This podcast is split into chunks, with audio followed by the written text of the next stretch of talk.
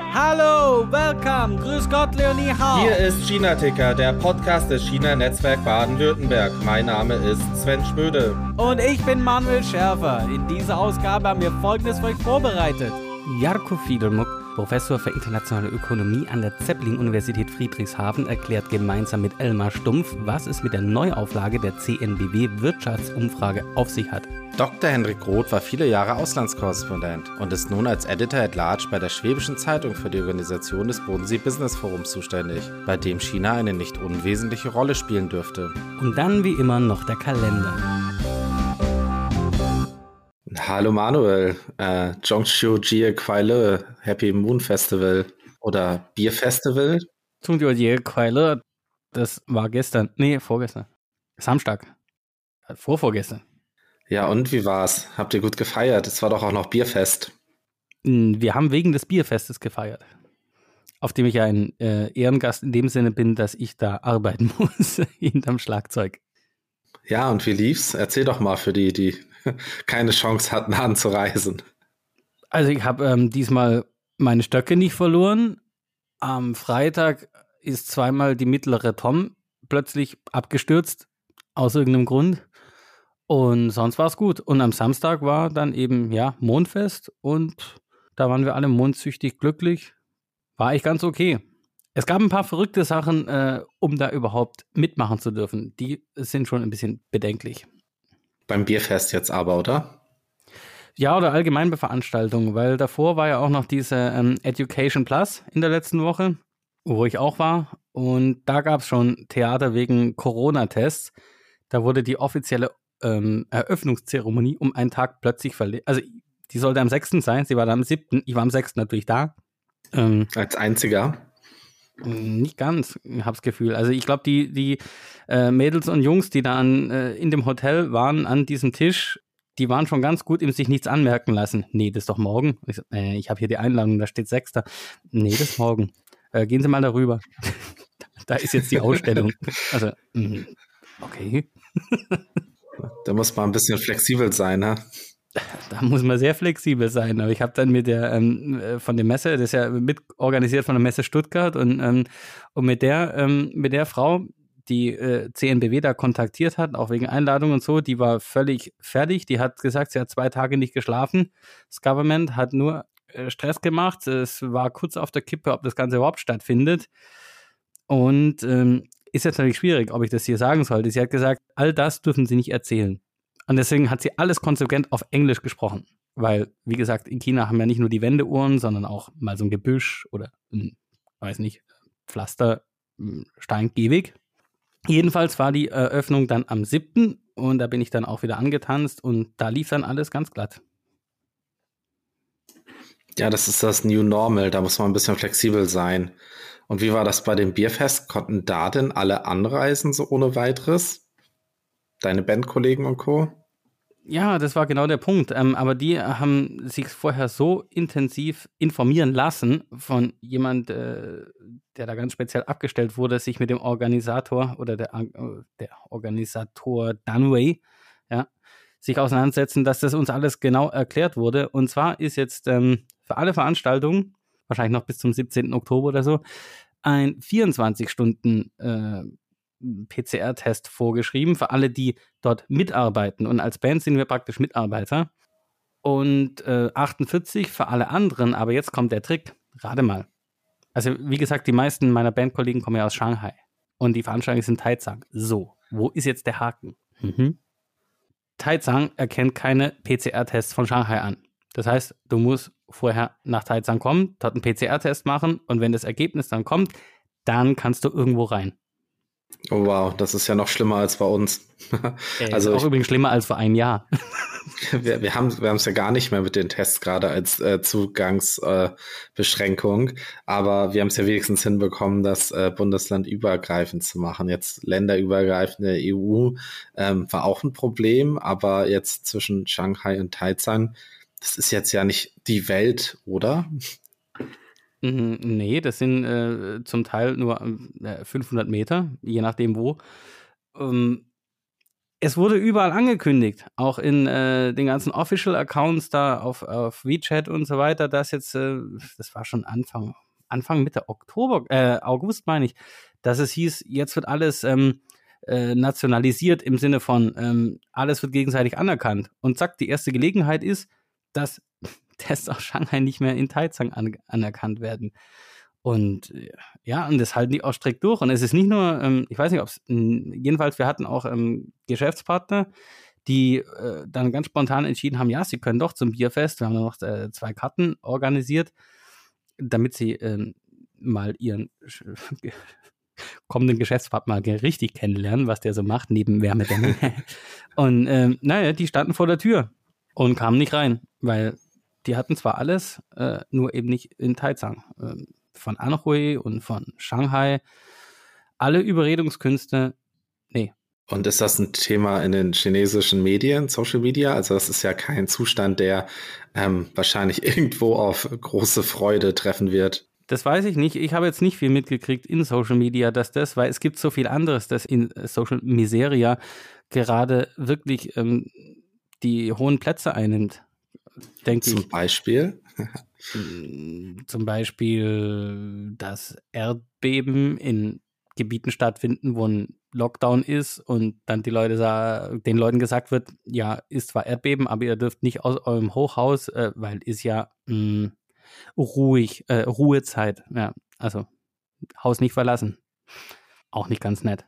Ja, äh, ich, ich enthalte mich mal jeglichen Kommentars. Ihr habt ja nicht so viele Hochhäuser. genau und auch nicht so viel Erdbeben, daher ähm, kann ich da nicht so mitreden. Ja, ansonsten Social Media, es wird auch ein bisschen, glaube ich, diskutiert, ähm, was gerade mit Russland und dem Krieg abgeht. Ähm, da wurden viele kleine Pinks und super Ultranationalisten schon äh, von mancher Seite für ihren Humor gelobt, dass sie jetzt auch gleich zack umschalten und super zynisch herziehen über die russische Armee. Aber gib mir mal ein kleines Update äh, from the land bitte. Ich brauche auch mal was, was anderes als hier nur Covid und. Äh. und Krieg, ähm, ja, aber das ist auch bei uns ein großes Thema. Ne? Also ähm, ähnlich, ähnlich wie mit den äh, kleinen Pinks und so, hat man auch bei uns jetzt so ein bisschen die Leute, die gesagt haben, hey, die Ukraine sollte ein, sich eingestehen, dass man äh, sich an einen Tisch setzen muss und Gebiete verliert äh, und die Gegenwaffenlieferungen waren, die stehen jetzt natürlich auch hier in der Kritik. Ähm, ja, also war vielleicht auch unerwartet für die meisten, dass die Ukraine dann auf einmal so schnell auch wieder Gebiete zurückerobert. Und ja, das beherrscht natürlich auch unsere Medien. Das hat die gesamte Diskussion um Waffenlieferungen, mehr Waffenlieferungen nochmal ganz neu befeuert. Und da bin ich auch mal gespannt, wie das weitergeht. Und ja, ist auf jeden Fall auch ein großes Thema hier in den Medien. Ähm, was sagen denn da außer den Pinks und den Nationalisten die offiziellen chinesischen Medien zu? Ist das da ein Thema gerade? Ja, meine Antwort ist, kann ich nicht beantworten. Die ist noch so frisch und ich habe keine offiziellen gehört ich höre mir nicht jeden Tag die äh, 7 Uhr Nachrichten an. Eigentlich ganz selten, weil das wirklich katastrophal ist. Aber ein guter Hinweis ist ja immer, also ich habe auf WeChat die Official Accounts äh, abonniert, da von äh, zum Beispiel, ja gut, China Daily, aber dann auch von Yangtze Wanbao, äh, eine Nanjinger Abendzeitung und so weiter. Und da hat man dann vielleicht auch ein bisschen Eindruck. Jetzt der, der, der, der offizielle Kanal von Xinhua, die gehen manchmal auf Sachen ein, aber da habe ich jetzt, äh, bin heute echt nicht dazu gekommen. Die sind wahrscheinlich auch erstmal äh, am Abwarten, wie sich das Ganze weiterentwickelt. Nee, aber ähm Oh, das ist der Shinra-Account. Und da ist ein Video von einer Schwarzen, vermutlich in Afrika, weil sie hat einen Eimer auf dem Kopf und da wissen wir, das machen nur die Afrikanerinnen. Und die sagt, ähm, wenn ich Wasser habe, dann gibt es Hoffnung. So. Und der Untertitel ist die chinesisch-afrikanische Freundschaft, Beziehung äh, dient den Menschen. Das war jetzt ähm, Xinhua Guoji Toutiao, also die Headlines von Xinhua International. Äh, jo. definitiv nicht, war definitiv nicht in Kharkiv, würde ich mal sagen. Zum Hart von, achso, von den, vom Weizen aus Kasachstan zu Biang Biang Nudeln ist äh, der andere Top-Artikel von Xinhua. Wahrscheinlich in Vorbereitung für den, äh, für den hohen Staatsbesuch. Ja, Xi Jinping traut sich doch tatsächlich aus dem Land. Oh, wow. Der Führer ist mal so geliebt, dass sie ihn gar nicht lassen ziehen wollten, mal irgendwie ein bisschen was anderes sehen, weil China hat ja alles. Aber jetzt tatsächlich, er macht's wahr. Er geht mal wieder außer Haus sozusagen. Und wo geht's hin? Nach Kasachstan. Ich glaube doch, oder? Und dort soll er doch auch Putin treffen. Ging es da nicht jetzt die zwei, drei Tage drum? Das erste Mal seit 2020, seit äh, Covid. Sonst war er immer nur virtuell unterwegs äh, auf der Welt über, keine Ahnung, Zoom. Was, was auch immer die Tools sind, die man in der Spitzenpolitik einsetzt, wahrscheinlich. Nee, aber das ist doch, also irgendwo finde ich das ein gutes Zeichen, dass äh, da die Reisetätigkeit wieder aufgenommen wird. Und ich denke, das wird auch spannend zu beachten sein, wie lange er danach in Quarantäne darf. Mm, ja, also auf jeden Fall nicht länger als bis zum 16. oder 17. Oktober, vermute ich mal. Da hat er ja dann noch so einen wichtigen Parteitag vor sich. Aber wenn er dann natürlich sagt, okay, gut, in, äh, in Anlehnung an ein Lied, äh, ich habe die ganze Welt gesehen. War gar nicht so schlimm. Hab gar kein Corona bekommen. Können wir, ja, können wir mal ein bisschen lockern. Dann hätte sich gelohnt. Also irgendwie finde ich das sehr cool und mutig, äh, auch in dem Sinne, ich möchte es echt niemandem wünschen, aber was, wenn er positiv wäre? Was dann? Würde man es erfahren? Ähm, könnt, könnte er dann vielleicht nicht teilnehmen? Was bedeutet das? Ähm, naja, wir wollen nicht zu viel spekulieren und hoffen nicht, dass es dazu kommt. Vielleicht Fanaufrufe. Ich will Corona von dir. Ja, da, da sprichst du was Gutes an mit dem Thema ähm, Fanaufrufe. Wir haben ja in den letzten Wochen und Monaten immer mal wieder Kommentare auf unserer Hosting-Plattform bekommen. Ähm, ja, also ja, von Anti-M, asozial und stolz darauf. Lügen haben kurze Beine. Harry Hirsch und Apollo Undercover haben sich ähm, ja positiv und negativ zu den verschiedensten Gesprächspartnern und Themen äh, geäußert. Ähm, vielleicht an der Stelle nochmal ein kleiner Aufruf. Also wir haben die, ich glaube, alle approved und freigeschaltet, außer einem, der äh, beleidigend wurde. Daher vielleicht nochmal ein kleiner Aufruf, Manuel, oder was meinst du? Also wir haben ja extra den WhatsApp-Nummer äh, eingerichtet. Ähm, wer etwas persönlich zu sagen hat, vielleicht sogar mit echten Namen, den würden wir auch gerne mal dazuschalten oder eine kleine Einsendung veröffentlichen. Absolut. Und selbst wenn es dann überhaupt nicht geht mit echtem Namen, weil jeder weiß, Harry Irsch ist ja Otto. Aber ähm, ist dann auch nicht so schlimm, aber wenigstens dann mit echter Stimme. Und dann können wir auch tatsächlich ein bisschen so eine Art ähm, in den Dialog äh, kommen und dann können wir uns die ersten, sagen wir mal, 12, 15, 17 Minuten unseres Podcasts äh, auch mit äh, anderen Sachen beschäftigen, als mit dem Wirrwarr, den wir so immer uns zusammenspinnen, oder? Darum wäre schon schöner, wenn das mal jemand äh, einfach mal wagt und mal so rausgeht und mir dann auch gern oder wahlweise auch dir irgendwas Tolles an den Kopf wirft. Ja, also ähm, nochmal der Aufruf, meldet euch und ähm, wie die Shownotes, da findet ihr die WhatsApp-Nummer, mit der ihr uns auch gerne eine Sprachnachricht schicken könnt, die wir dann hier veröffentlichen können. Und man muss sagen, ich glaube, der, der größte Bringer und die Kommentarfunktion jetzt auf Polity ist jetzt nicht das genialste Forum, sagen wir so. Es ist relativ umständlich, man muss alles manuell freischalten. Aber ich glaube, der Kommentar King ist immer noch die Folge mit Jürgen Kurz und ähm, Xinjiang und dass da alles super toll ist. Und da wurde uns, besonders mir ja vorgeworfen, dass wir Propaganda, dass wir eine Plattform für ähm, äh, krude Propaganda bieten. Und das haben wir sogar in der Folge schon am, ganz am Anfang in unserem Gespräch gesagt, dass wir das erstens nicht tun wollen, dass wir zweitens äh, uns Debattenbeiträge von jeglicher Seite wünschen und dass wir natürlich auch hinterfragen. Und beim Thema Xinjiang ist jetzt ja auch in den letzten zwei Wochen was Großes passiert, denn dieser lang ähm, verschollen geglaubte Bericht der, äh, der hohen UN-Kommissarin für, oder heißt die Kommissarin, jedenfalls von Frau Bachelet, die zuständig war, war äh, für das Menschenrechtskommissariat bei der UN, die hat ja kurz ähm, kurz bevor sie zur Tür durchging, ja, äh, fünf oder zehn vor zwölf, machen wir mit elf gesagt, hat sie dann noch so einen Bericht äh, praktisch im Raum liegen lassen. Und das war eben dieser Report, wo es um die Situation in Xinjiang geht, um die Einschätzung, wie die UNO das jetzt praktisch offiziell sieht und eben einschätzt, wo jeder geglaubt hat, das hätte China erfolgreich verhindert. Und ja, ich finde, sie hat, ähm, sie hat es sehr gut gemacht. Sie wird jetzt als Katholikin, vermute ich mal, ähm, sie war ja chilenische Präsidentin, glaube ich, zuvor, wird sie jetzt äh, gut, vor, äh, gut irgendwann vor den, ähm, vor den Allmächtigen treten können und sagen, ich habe das nicht auf mir sitzen lassen. Genau, also Vielleicht, was ich jetzt in Erinnerung habe von dem Report, ist, dass dort festgestellt wurde, dass es auf jeden Fall Menschenrechtsverletzungen äh, gibt in Xinjiang. Ähm, ich glaube aber, das Wort Genozid, wie es ja zum Beispiel die USA schon benutzt haben, wurde dort nicht benutzt. Ähm, von daher war es auf jeden Fall jetzt ein ja, Papier, also alleine, dass es halt zu der, ich sag mal, am letzten Tag der Amtszeit, zehn Minuten vor Amtsende rausgekommen ist, ist ja schon, ich weiß nicht, ob es ein star starkes Statement ist oder ein Zeichen dafür, wie brisant das ganze Thema ist.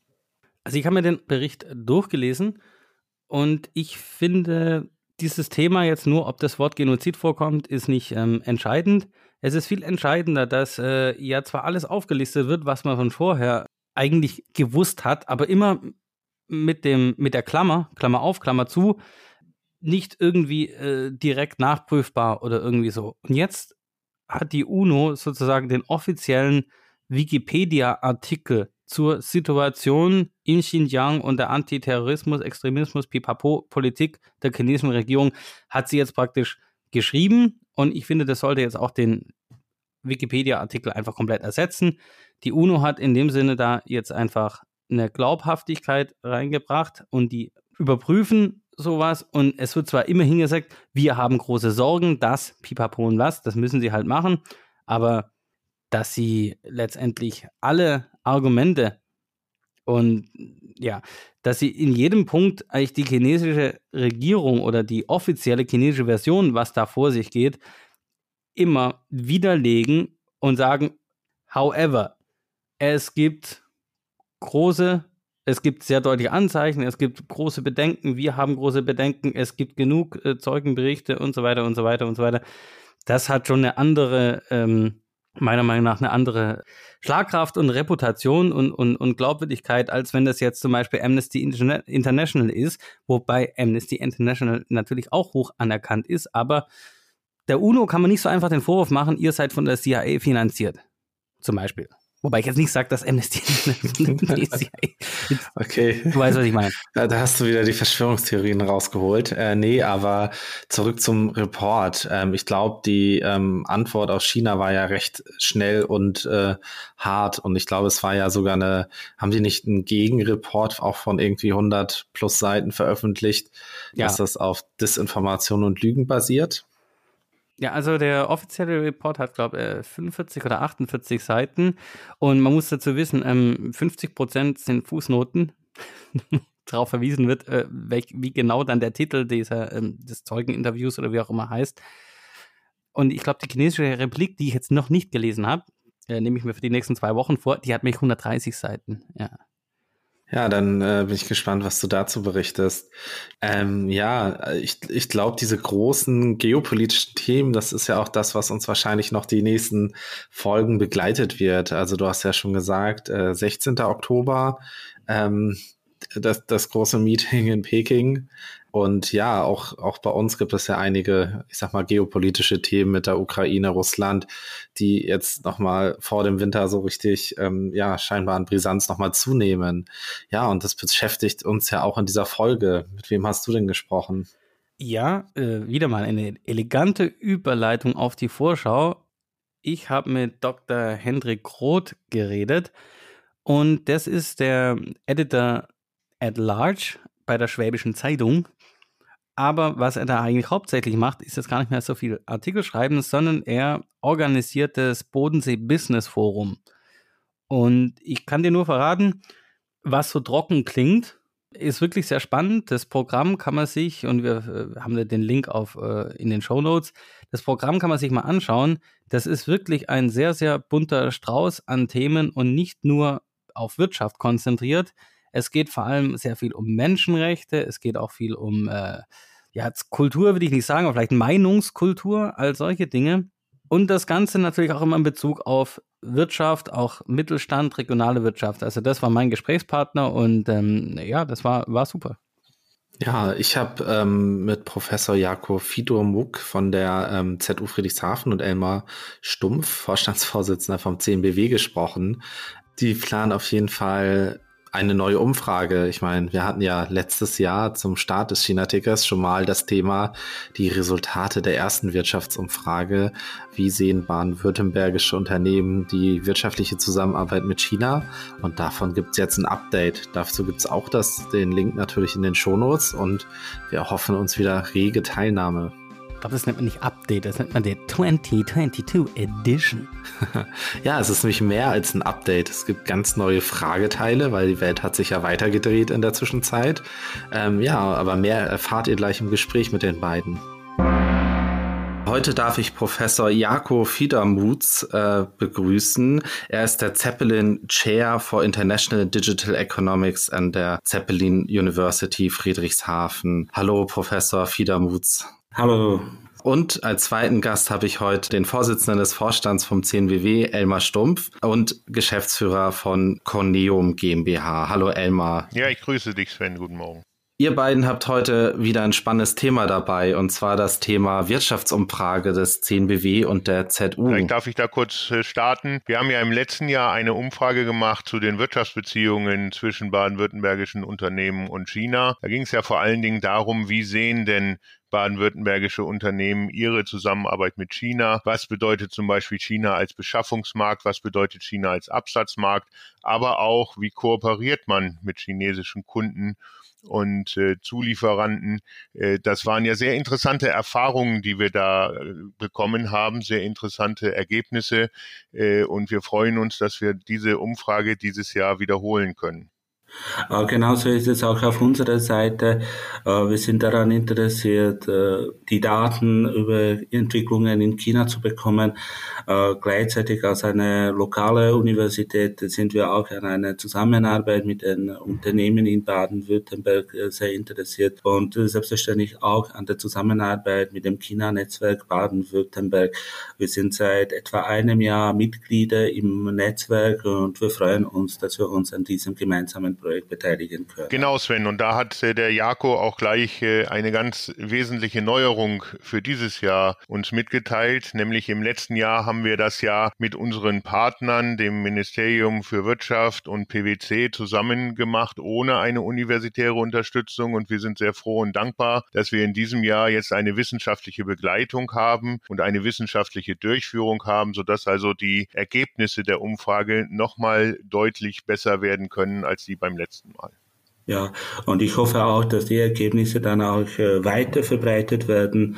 Wir können die Ergebnisse wirklich auch an der Universität benutzen. So Studenten können mit den Daten arbeiten. Wir können die Ergebnisse der Umfrage äh, in den Vorlesungen präsentieren. Äh, bereits im Laufe der Vorbereitungen von dieser Umfrage wurden die Ergebnisse mehrmals an der Zeppelin-Universität Friedrichshafen präsentiert. Okay, sehr spannend, was ihr vorhabt. Ähm, wenn wir einen kleinen Blick zurückwerfen auf die letzte Umfrage, was waren denn da eigentlich die Ergebnisse, die euch vielleicht äh, am meisten jetzt noch in Erinnerung geblieben sind und vielleicht auch die Punkte, Jako, die für deine Studierenden und dich besonders interessant sind, ob die weiterhin Bestand haben oder ob sich da was geändert hat in der Zwischenzeit? Also vielleicht noch mal kurz zu den wesentlichen Ergebnissen vom letzten Mal oder was auch für uns dann sehr wesentlich war, was wir dann auch zusammen mit der Z Berlin Universität dann schon diskutiert haben. Das ist, wir haben zwei Fragen gefragt. Wie wichtig ist für baden-württembergische Unternehmen der chinesische Markt als Absatzmarkt heute und wie ist der chinesische Markt als Absatzmarkt zukünftig? Und das Gleiche haben wir gefragt auch als Beschaffungsmarkt. Also wie ist der Beschaffungsmarkt wichtig für die baden-württembergischen Unternehmen für heute und zukünftig. Und bei beiden Fragen kam raus, um es jetzt mal ein bisschen zusammenzufassen, bei beiden Fragen kam raus, dass also drei Viertel der Befragten gesagt haben, der chinesische Markt ist uns für uns als Absatz und als Beschaffungsmarkt sehr wichtig oder wichtig. Nur wenige haben gesagt, er spielt keine Rolle. Und in der Frage nach der zukünftigen äh, Perspektive der Wichtigkeit haben auch alle gesagt oder die Mehrheit der Unternehmen hat gesagt, der chinesische Markt wird als Beschaffungs- oder als Absatzmarkt nochmal deutlich wichtiger werden und eine deutlich wichtigere Rolle spielen, als dass er das heute macht.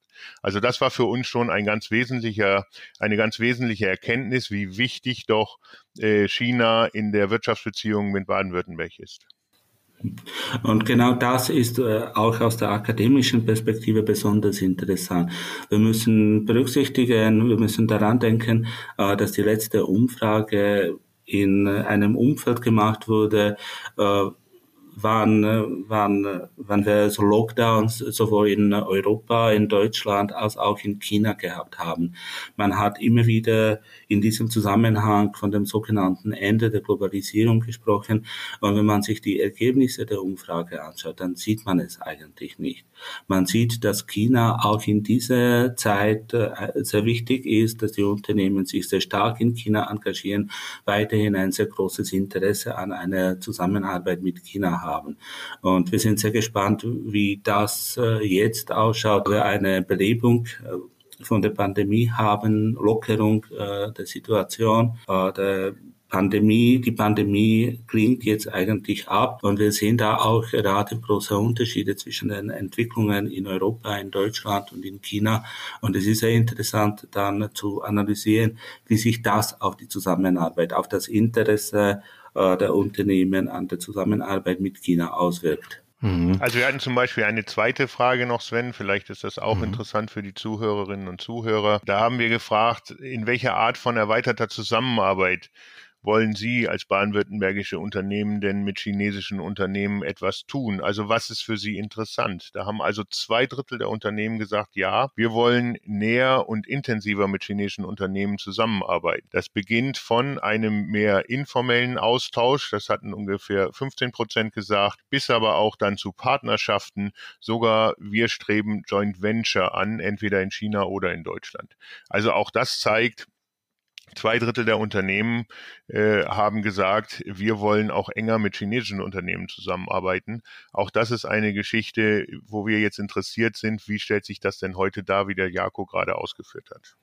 Ja, ich mochte auch, Jako, deine optimistische Aussicht auf das Abklingen der Pandemie. Hoffen wir mal, dass das wirklich so kommt. Ähm, ein anderer Faktor, der sich ja verändert hat in der Zeit, ist leider die Situation in Osteuropa, der Krieg in der Ukraine. Wenn ich mich richtig erinnere, war ja auch in, in den Ergebnissen, ähm, dass baden-württembergische Unternehmen zum Beispiel in Richtung Osteuropa eigentlich diversifizieren wollten als äh, Markt- und Beschaffungsmarkt. Ähm, seht ihr das auch als Thema? Habt ihr da auch ein Augenmerk für die neue Umfrage? Frage drauf? Auf jeden Fall. Also die, der, der Konflikt in der Ukraine ist etwas, was äh, alles beeinflusst. Wir, wir müssen uns auch bewusst sein, äh, China ist ein Nachbarland von Russland.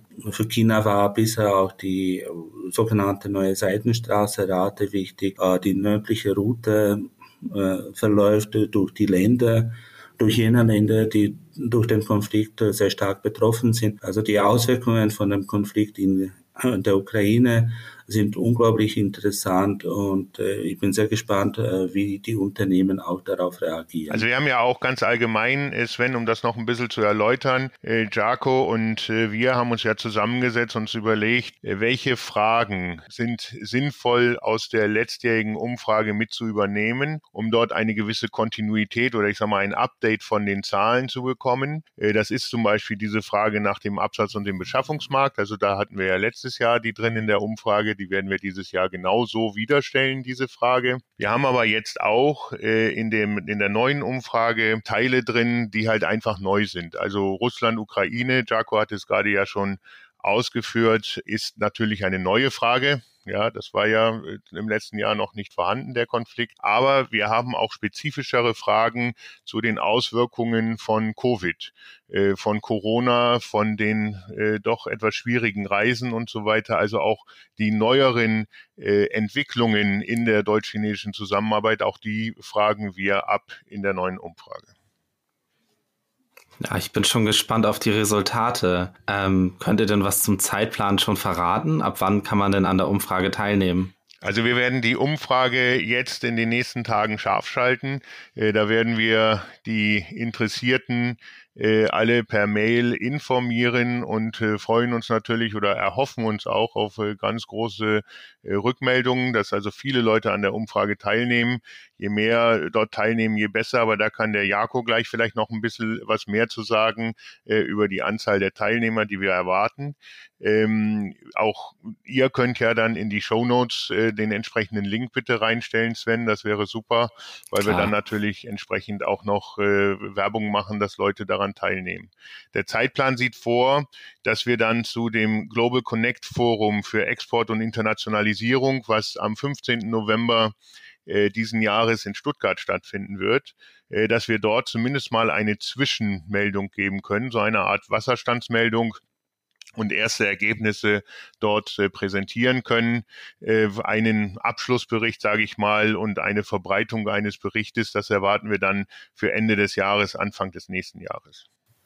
Gut, vielleicht kann ich da noch etwas ergänzen. Also ich würde ganz gerne äh, äh, mich ausdrücken, dass es wichtig ist, dass viele Leute, viele Experten an dieser Umfrage teilnehmen. Und es ist äh, ganz wichtig, dass nicht nur jene Unternehmen äh, daran teilnehmen, die wirklich sehr aktiv in China sind, sondern auch jene, die sich vielleicht überlegt haben, in China zu investieren oder Wirtschaftsbeziehungen mit China aufzunehmen, weil wir wirklich an dieser Heterogenität äh, sehr stark interessiert sind. Und je mehr Antworten wir bekommen, desto besser ist dann auch das Bild, was wir bekommen. Und äh, deswegen würde ich wirklich äh, alle bitten, die sich diese Umfrage anhören, äh, die dieses äh, Podcast anhören, dass sie an der Umfrage teilnehmen. Ja, super. Und für wen ist es? Also ihr habt jetzt gesagt, äh, Unternehmen in Baden-Württemberg. Geht das von ganz klein bis ganz groß? Das heißt, der selbstständige, vielleicht auch freiberufliche Unternehmer ähm, bis hin zum Großkonzern? Genau. Das ist auch das Interessante an der vorherigen Umfrage. Wir haben gesehen, dass das Engagement in China betrifft nicht nur große Unternehmen, es sind auch sehr viele Kleinunternehmen, die mit China zusammenarbeiten. Man muss es auch im Zuge der Globalisierung sehen. Heute bezieht eigentlich jede Ware aus China, kommt in Kontakt mit chinesischen Unternehmen und äh, deswegen werden wir auch sehr daran interessiert, wie diese Beziehungen aus der Perspektive der kleinen Unternehmen ausschauen. Genau, also wir hatten ja auch im letzten Jahr ein, ich sag mal, Potpourri, einen guten Durchschnitt äh, durch die baden-württembergische Unternehmerlandschaft. Äh, das ging los tatsächlich bei Kleinstunternehmen ähm, und äh, wir haben aber auch einige Großunternehmen, also dann auch jenseits der Milliarden Umsatz da dabei gehabt, auch einige Konzerne, die äh, dankenswerterweise die Umfrage beantwortet haben und auch das ging durch die Bank, durch die ganzen Branchen. Also natürlich haben wir, so ist ja die Situation in Baden-Württemberg, Baden-Württemberg äh, viele Beantwortungen gehabt aus Maschinen- und Anlagenbau und aus e-, Automotive- und Elektroindustrie. Aber nichtsdestotrotz waren alle Branchen beteiligt. Und das, Jako, ist ja auch das Interessante daran, dass man wirklich sieht, wir machen einen Gesamtüberblick äh, vom Kleinst bis zum Mittelunternehmen bis zum Konzern äh, und dann einmal über alle Branchen, so dass wir wirklich einen guten Eindruck kriegen, wie denn so die Stimmungslage der baden-württembergischen Unternehmen Richtung China heute ist. Ja, und ich würde gerne vielleicht noch ergänzen, dass es auch sehr interessant wäre, wenn an den Umfragen Leute von verschiedenen Hierarchieebenen äh, sich beteiligen könnten. Äh, wir hoffen, dass wir dabei wirklich die Direktoren haben, die von, von den einzelnen Unternehmen, von den Großunternehmen oder Kleinunternehmen. Aber genauso ist es auch interessant, wenn sich äh, die Mitarbeiter an der Umfrage beteiligen, die wirklich Kontakt mit den chinesischen Partnern haben, beziehungsweise wenn sich auch Leute teilweise aus Deutschland, teilweise aus China beteiligen. Und zum Beispiel der Vergleich zwischen der Einschätzung der Entwicklungen, äh, wenn man in China positioniert ist oder in Deutschland positioniert ist, äh, wäre aus unserer Sicht sehr interessant. Also ich muss jetzt nicht meinem Chef nur fragen, ob er teilnimmt äh, für mich mit, sondern ich dürfte auch selbst abstimmen. Genau, beziehungsweise es ist vollkommen auch in Ordnung, wenn für ein Unternehmen dann zwei Stimmen im Datensatz sind. Okay, cool. Ja, dann hoffe ich mal, dass viele Hörer ähm, ja sich beteiligen. Wie du gerade gesagt hast, Elmar, wir werden es auf jeden Fall mit in die Shownotes aufnehmen und auch ähm, in die Verbreitungsmaterialien des Podcasts integrieren. Ja, und ich bin wirklich gespannt. Und ja, wie ihr beiden gesagt habt, je mehr teilnehmen, desto erkenntnisreicher sind ja auch die Ergebnisse. Das heißt, die Teilnehmer haben ja auch etwas davon. Und zwar, dass die Daten oder die Erkenntnisse, die sie selbst wieder äh, gewinnen, vielleicht größer sind, je mehr teilnehmen.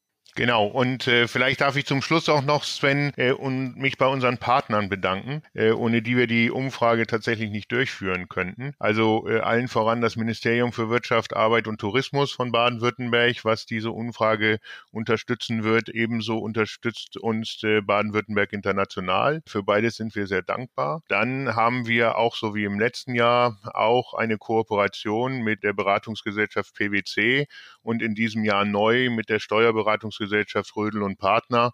Äh, auch hier sind wir dankbar, dass wir die beiden Partner mitkriegen, äh, mitbekommen konnten auf die Reise in diese Umfrage.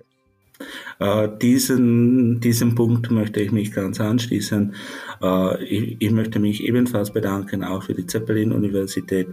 Äh, die Zusammenarbeit ist ganz interessant. Wir sind sehr froh, dass wir hier mit sehr wichtigen Institutionen zusammenarbeiten können und wir freuen uns ganz stark auf diese Zusammenarbeit. Genau, Jaco, und jetzt auch nochmal für dich. Äh, wir haben ja zusammen die Umfrage erstellt. Äh, federführend wart ihr daran beteiligt. Äh, ich muss auch sagen, für, für dich, für euch, für die Zeppelin-Universität von Sicht der CMBW ist auch nochmal ein ganz herzlicher Dank, weil bisher ist die Zusammenarbeit ganz hervorragend und ich freue mich schon auf das, was jetzt kommt. Dr. Hendrik Roth ist seit den 80er Jahren Journalist und war im Laufe seiner Karriere für etliche namhafte Medien- und Nachrichtenagenturen weltweit unterwegs, darunter Reuters, AFP, dpa. Er war auch stellvertretender Nachrichtenchef bei der Süddeutschen, stellvertretender Chefredakteur der Watz in Essen und ab 2011 Chefredakteur der Schwäbischen Zeitung. Seit März dieses Jahres trägt er nun den Titel Editor at Large und ist unter anderem verantwortlich für die Organisation des Bodensee Business Forums. Lieber Herr Groth, herzlich willkommen im China-Ticker. Ja, herzlich willkommen auch von meiner Seite. Freue mich, dass wir miteinander sprechen. Herr Groth, bevor wir uns jetzt gleich den eigentlichen Themen zuwenden, bitte sagen Sie mir, was ist und macht ein Editor at Large? Ja, das ist für viele Leute runzeln die Stirn und fragen sich die, genau diese Frage. Ähm, es hat viel mit dem Bodensee Business Forum zu tun. Ähm, das war eine Idee von uns vor sechs Jahren. Und zwar wollten wir so, so eine Art eintägiges Davos, allerdings natürlich in einem deutlich kleineren Rahmen am Bodensee machen. Und das hat so eingeschlagen, dass ähm, die Organisation und auch der Umfang so groß geworden ist, dass irgendwann der Punkt gekommen ist, mache ich jetzt weiter den Chefredakteur oder konzentriere ich mich auf dieses Veranstaltungsformat. Und ähm, da noch ein anderer Punkt war, die Schwäbische Zeitung hat eine sehr, sehr große Spendenaktion im Nordirak für Kurden und Jesiden, ähm, für, um die ich mich auch kümmere, ist es mir eigentlich relativ leicht gefallen zu sagen, jetzt trenne dich mal vom Journalismus und mach mehr diese großen Veranstaltungen und die Spendenaktion. Sie sind also vom Nachrichtenmacher jetzt nun zum Organisator geworden. Im Moment ja, tatsächlich ist so. Ähm, natürlich zuckt es auch immer mal wieder bei mir so in die Tasten zu hauen, aber ähm, ich habe sehr, sehr spannende Gesprächspartner, ähnlich wie man als aktiver Journalist hat. Ähm, bei der Organisation des BBFs spricht man mit äh, großen Namen, national, international, aber auch regional. Das ist sehr, sehr spannend und das macht großen Spaß. Die Organisation ist es einfach jetzt. Die Schwäbische Zeitung erscheint in Ravensburg, das liegt unweit vom Bodensee, und dort wird am 20. September das besagte Bodensee Business Forum stattfinden.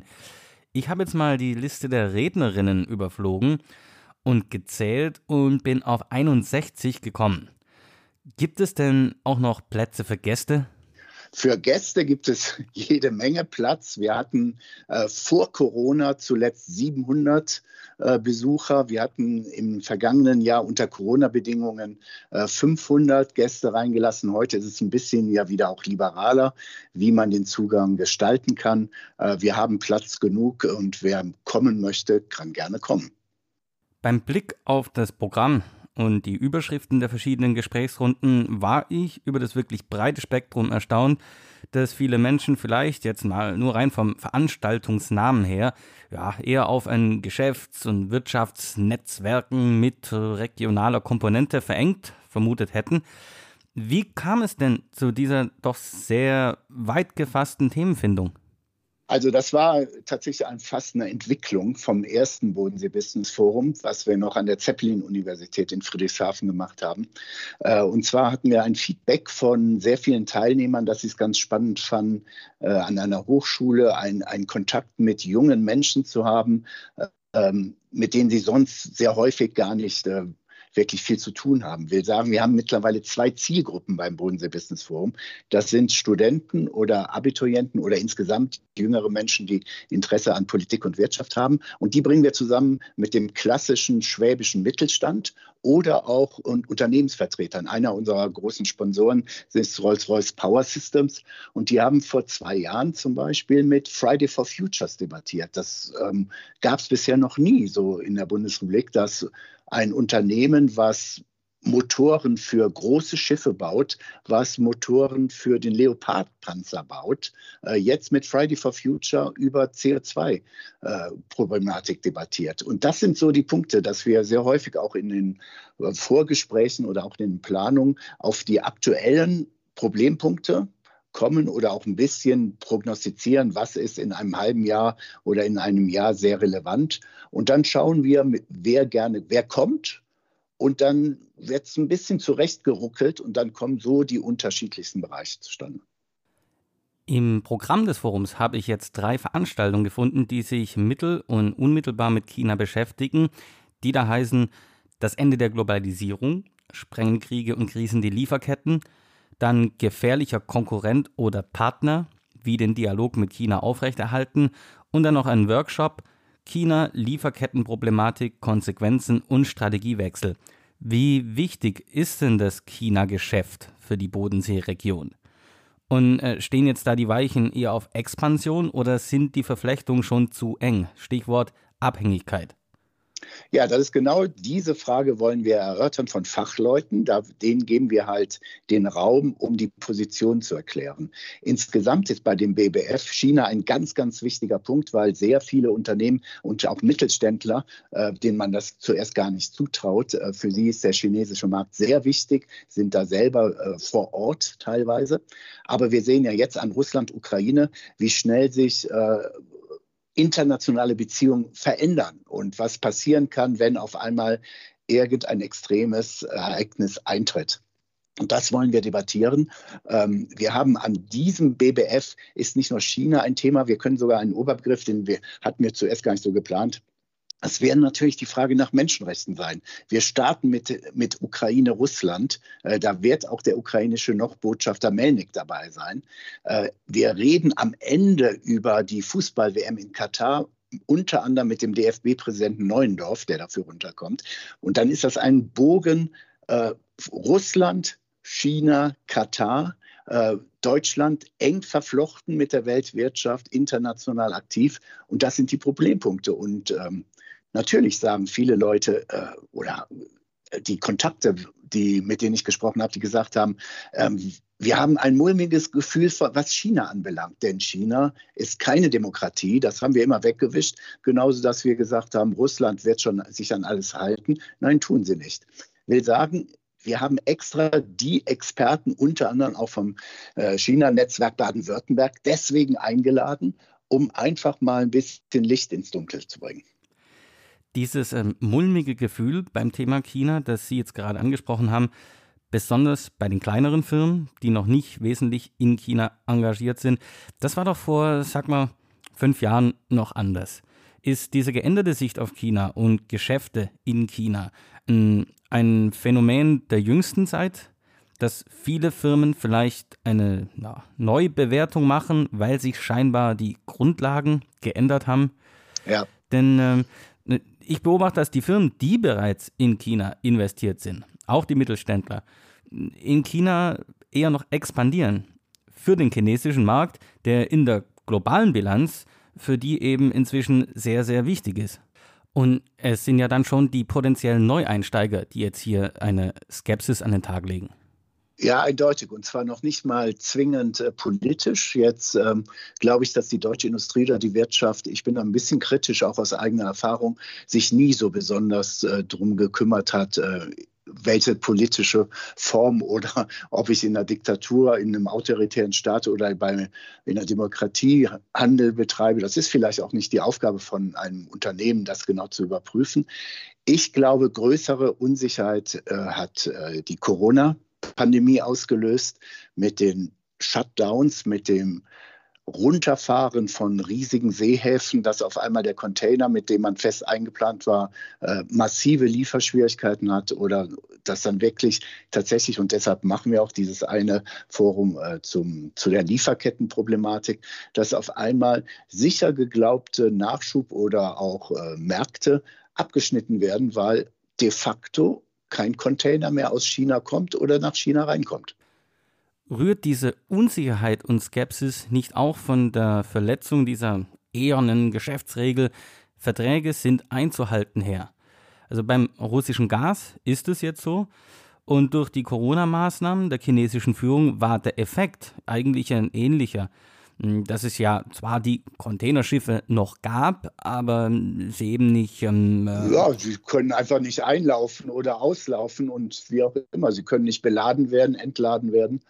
Ähm, der, der, Punkt ist ganz einfach, ähm, was man hier beobachtet, die Leute haben insgesamt nicht die detaillierten Informationen, die China-Kenner haben. Dann wird sehr viel auch für die eigene Argumentation vieles gleichgestellt. Jetzt ist Russland gleich China, weil China den, den Angriffskrieg auf die Ukraine nicht kritisiert, wird China direkt bei vielen als enger Verbündeter der Russen angesehen.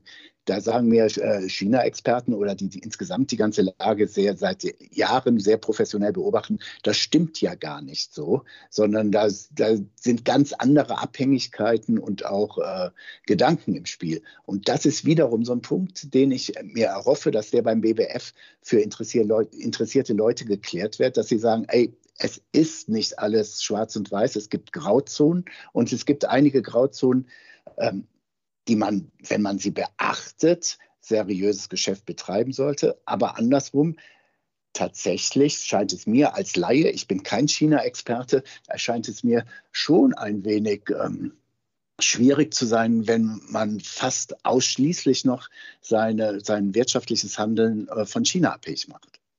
Ja. Was mich als äh, Beobachter, jetzt sag mal China-Beobachter, Wirtschaftsbeobachter, immer wieder erstaunt ist, dass ein sehr gewichtiges Argument für Standortvorteile oder für bestimmte Standorte, wie zum Beispiel den Wirtschaftsstandort Deutschland, immer war Rechtssicherheit. Ja. Und der eigentlich in der ganzen Diskussion um China, um die Entwicklung, nehmen wir gerade mal Hongkong, was da die letzten zwei, drei Jahre passiert ist, äh, nicht das große Thema oder Argument irgendwie war. Weil auch während Corona und bei der relativen Willkürlichkeit der Maßnahmen sind ja ähm, eigentlich viele verbriefte Wirtschaftsgrundlagen und Lebensgrundlagen einfach von heute auf morgen mal ausgesetzt worden. Das müsste doch eigentlich auch ein sehr gewichtiger Faktor sein. Fällt Ihnen das auch auf? Ja, ja, das fällt mir auf. Und da kommt jetzt, ich komme, ich gehe in eine ganz andere Weltregion. Ich war ja viel in Lateinamerika unterwegs. Ähm, genau da war es genauso. Es ist eine gewisse politische Naivität von diversen Unternehmen, ähm, die sich dann die Welt sich so zurechtschnitzen, um zu sagen, aus dem und dem Grund bin ich dort investiert und so weiter. Ich kann dir nur sagen, äh, während der Dik Militärdiktaturen in Argentinien und Brasilien hat sich die deutsche Wirtschaft nicht mit Ruhm bekleckert. Ähm, da gab es auch sehr viel, auch, auch die Regierung. Äh, es gab Botschafter, die äh, gesagt haben, das ist hier keine Militärdiktatur, es ist eine Militärregierung, um das alles zu verharmlosen und so weiter und so fort. Und ich glaube tatsächlich, wenn ich ein bisschen was aus Lebenserfahrung bringen kann, äh, bestimmt einige ähm, Unternehmer und werden jetzt wirklich verärgert sein, wenn sie das hören. Ich glaube, man muss sich schon ein wenig mit der Politik seines Gastlandes oder in dem Land, in dem man tatsächlich unternehmerisch tätig ist. Damit muss man sich beschäftigen und man kann sich nicht immer hinter irgendwelchen Sachen verstecken wie, ja, hier habe ich Rechtssicherheit. Ich glaube, in, einer, in einem autoritären System habe ich definitiv keine Rechtssicherheit, weil sehr schnell Herr XY oder Frau Z äh, eine ganz andere Entscheidung treffen kann aufgrund ihrer Machtfülle. Und dann äh, sieht die ganze Welt ganz anders aus. Ja, danke, Herr Groth. Sie haben mir nämlich gerade eben schon eine schöne Überleitung in meine nächste Frage geliefert. Also zoomen wir noch etwas raus und werfen einen Blick auf die globale Situation.